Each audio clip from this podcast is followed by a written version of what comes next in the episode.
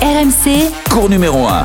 Bonsoir à tous, bienvenue sur euh, Cours numéro 1, votre podcast quotidien de cette euh, Open d'Australie 2024 qui touche à sa fin. Je pressentais, je sais pas pourquoi, une journée historique en ce vendredi et voilà, on l'a eu. On l'a eu parce que euh, on a l'assurance d'avoir un nouveau vainqueur à cette Open d'Australie. Pas forcément un vainqueur inédit en Grand Chelem, mais vous avez compris, le roi est mort. Vive les prétendants. Novak Djokovic est tombé alors que personne ne l'imaginait euh, perdre sa couronne. Tout le monde le voyait euh, remporter un 11e titre, invaincu depuis 2018 ici, mais il est tombé. Il est tombé lourdement en demi-finale face à Yannick euh, Sinner en, quatre manches. Si évidemment vous êtes au courant du, du résultat, mais vous savez aussi qu'il aurait très bien pu prendre trois petits sets. Donc c'est un événement parce que c'est la première fois depuis la finale de l'Open d'Australie 2005, ça finit 8, qu'une, euh, qu'un dimanche euh, se déroulera sans membres du Big Free. Oui, c'est un petit tremblement de terre, c'est un petit séisme. Djokovic, qui est dans son jardin ici à, à Melbourne et qui a totalement déjoué.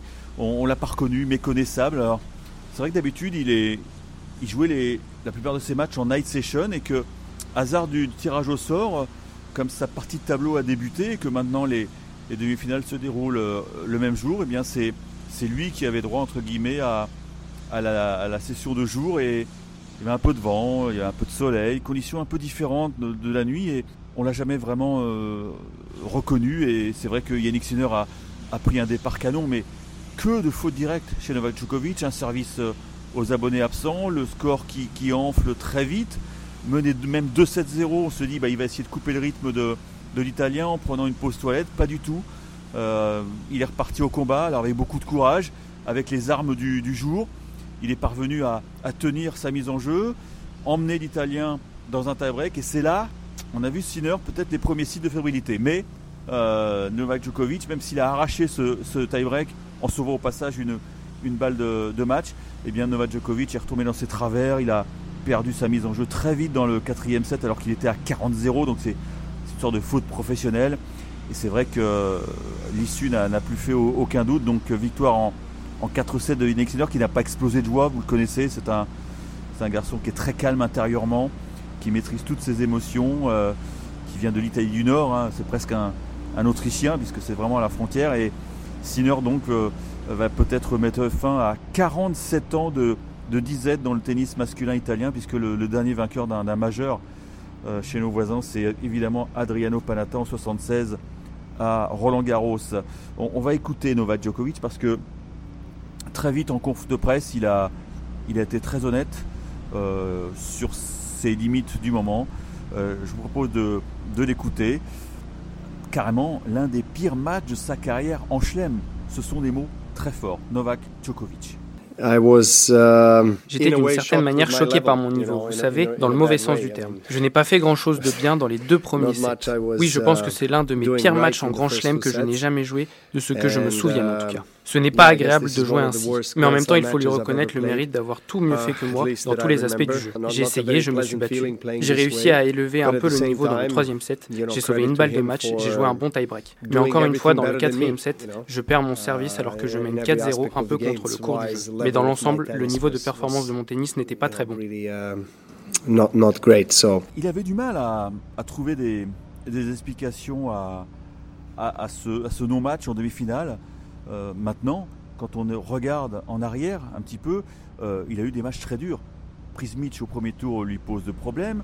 Popirine est à vraiment deux doigts de mener deux manches à une et ça aurait été très compliqué de, de renverser euh, le jeune Australien. Donc il n'a jamais vraiment maîtrisé son tennis, à l'exception de, de, son huitième de finale face à Adrian Manarino. Mais bon, il faut quand même convenir que Mana était totalement cramé après ses, trois marathons de, de 5-7. Donc, euh, ouais, c'était, c'était pas du grand Djokovic. Euh, est-ce que cette, cette Open d'Australie est arrivée trop tôt, après une saison 2023 très riche, très intense, qui s'est achevée euh, très tard du côté de Malaga, avec une désillusion, avec cette élimination en Coupe Davis, avec ce, ce match face à Sinner. C'est vrai que Sinner lui est rentré dans le cerveau.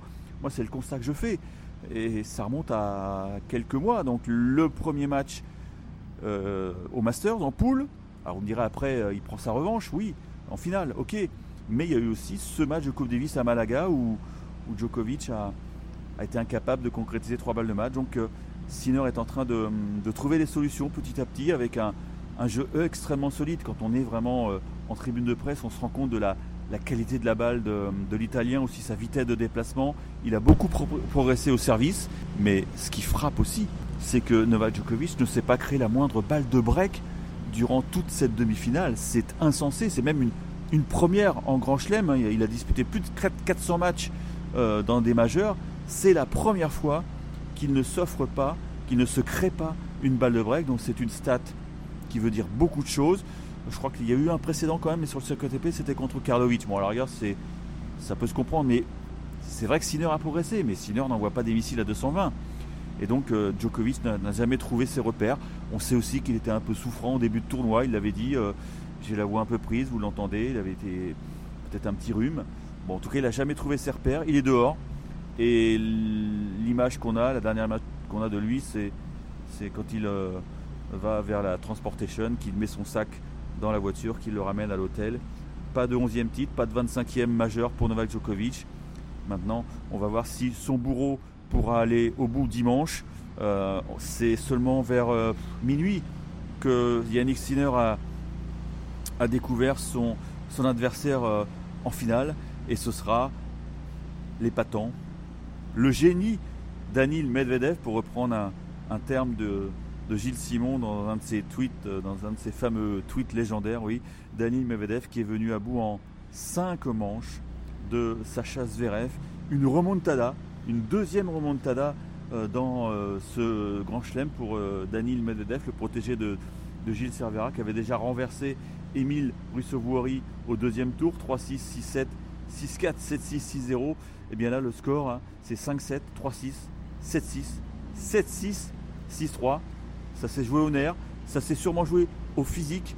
Et euh, il était effondré, hein, euh, Sacha Zverev en conférence de presse, mais il a quand même glissé une petite info, comme quoi il était un peu fiévreux et qu'il s'est senti un peu décliné physiquement. Et puis il y a eu un, coup du sort terrible pour l'Allemand, puisque euh, à 5 points partout dans le tie du troisième set, l'Allemand a servi une première. Et, et, Medvedev, un peu surpris, a retourné choper, il a boisé. Et donc, j'ai eu la chance de le, voir en one-to-one. Bon, l'interview, elle se fait pas comme ça, elle se fait en marchant, euh, grâce à la complicité de, Nicolas Arzani, qui est le responsable de la com de l'ATP. Et hum, j'ai pas pu m'empêcher d'aborder Danil avec euh, cette question un peu osée. Si Benoît Père avait été à la place de Zverev, aurait-il eu raison de dire la chatte qu'il a eue? Ah oui, complètement, mais c'est ça le tennis. Euh, parfois, bah, le retour à ce moment-là, sur un service à 200, je pensais qu'il part très vert, donc je vois sur le coup droit, bah, je fais un bloc. Est-ce que je voulais la mettre longue ou courte? Je ne viens même pas, mais effectivement, elle a un petit peu boisé, pas bois complète, mais un petit peu. Et quand je l'ai vu partir, je me dis soit elle touche le banc et elle reste sur mon côté, soit elle passe et bah, elle a passé, heureusement pour moi, mais ça, ça arrive. Voilà, il le reconnaît, il a eu de la chance, il en faut. Je pense que Zverev va cauchemarder sur ce retour euh, verni, mais on sentait bien que Danil Medvedev ne lâcherait rien, c'est vraiment sa mentalité durant toute euh, cette quinzaine parce qu'il euh, est prêt à tout. Alors maintenant, quand on regarde euh, son temps passé sur le cours, ça fait peur. 20h33 en 6 matchs. J'avoue que je vais attendre avec impatience les, notes qui nous sont fournies par la Fédération internationale, l'ITF, parce que je me demande tout bonnement si c'est pas un record. 20h33 avant d'aborder le, match ultime, c'est beaucoup c'est beaucoup. Il euh, va falloir que Dani quand même euh, trouve des solutions contre euh, Yannick Sinner parce que c'est quand même fait marcher dessus par, par Zverev qui jouait vraiment très très bien pendant, pendant deux sets. Il y a eu des rallyes interminables à 51 coups de raquette. On voyait les deux joueurs qui étaient complètement cramés, rôtis. Mais finalement, c'est au mental que le, russe s'est imposé, l'azuréen, j'ai envie de dire, puisqu'on sait qu'il habite Monte Carlo. Je me demande aussi dans quelle mesure l'ascendant mental qu'a Medvedev sur euh, Zverev n'a pas pesé. Et évidemment, ceux qui suivent le tennis se souviennent de ce match monstrueux à, Monte Carlo qui avait été émaillé un peu euh, d'incidents et, de phrases un peu malheureuses, de, règlements de compte entre les deux camps. Et c'est vrai que Daniel Medvedev, euh, mentalement, c'est un rock. C'est un rock. C'est assez extraordinaire de, le voir toujours se, bagarrer, aller au bout de, lui-même. Est-ce que ça va suffire pour aller chercher un deuxième titre du Grand Chelem? C'est la grande question. C'est quand même sa sixième finale d'un tournoi majeur, la troisième ici. Alors, en 2021, il avait perdu sur Novak Djokovic, assez nettement. En 2022, bah, c'est l'incroyable finale face à Rafa Nadal, où il était largement devant, 2-7, quasiment un break. Et euh, l'Espagnol euh, bah, avait signé une, remontada euh, légendaire. Donc je sais pas quoi penser. En tout cas, lui, j'ai posé la question à, Danil Medvedev. Bon, il se mouille pas, hein, mais c'est vrai qu'il y a quand même une inconnue chez l'Italien. Comment va-t-il aborder sa première finale d'un Grand Chelem La pression est énorme, même si moi je l'ai trouvé d'un calme absolument incroyable, presque presque gênant quoi, en conférence de presse ou même sur le cours. Hein. Bon bah voilà, c'est pas un garçon qui va qui va sauter comme un cabri, mais bon, il est en mission.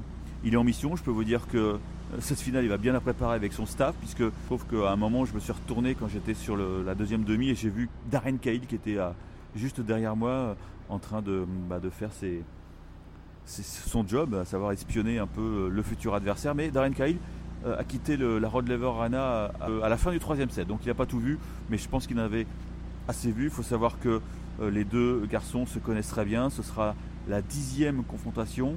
Le face-à-face, c'est bizarre, puisque Daniel Medvedev mène 6-3, mais l'Italien a remporté les, trois derniers affrontements, c'était en plus l'an dernier, donc c'est tout frais. Pékin, Vienne et le Master de Turin en demi-finale, donc euh, est-ce qu'il va poursuivre sa série? Si oui, ça veut dire que voilà, on aura un, de, nouveau vainqueur de, de Grand Chelem, sinon ça voudrait dire que Medvedev va encore lui rentrer dans le cerveau et décrochera son deuxième titre majeur, toujours sur dur évidemment, après son titre à, à En tout cas, on a vécu une journée folle, mais c'est à l'image du tournoi qui est complètement, complètement dingo avec des, bagarres en 5-7 absolument euh, époustouflantes. Je crois qu'on bat le record de, 5-7 ici à Melbourne. C'est de la pure régalade. Les conditions de jeu sont extraordinaires. Le stade est génial et, le public évidemment répond présent. Et, je suis sûr qu'en France, évidemment, vous, vous régalez aussi avec euh, l'avantage donc de, de regarder les matchs le matin. Donc on se donne rendez-vous demain pour le débrief de la finale d'âme hein, qui opposera, vous le savez, Arina Zabalenka à la chinoise Wen Zhang. Elle est largement favorite, la Bélarus. Je sais, je sais, mais il faut se méfier. Mettez pas votre maison sur la Bélarus parce que chez les filles, on le sait, tout se joue à, à l'émotivité. Allez, ciao ciao, on va aller se coucher parce qu'il nous reste encore deux jours à vivre ici à Melbourne avant de rentrer à Paris. Ciao ciao. RMC, cours numéro 1.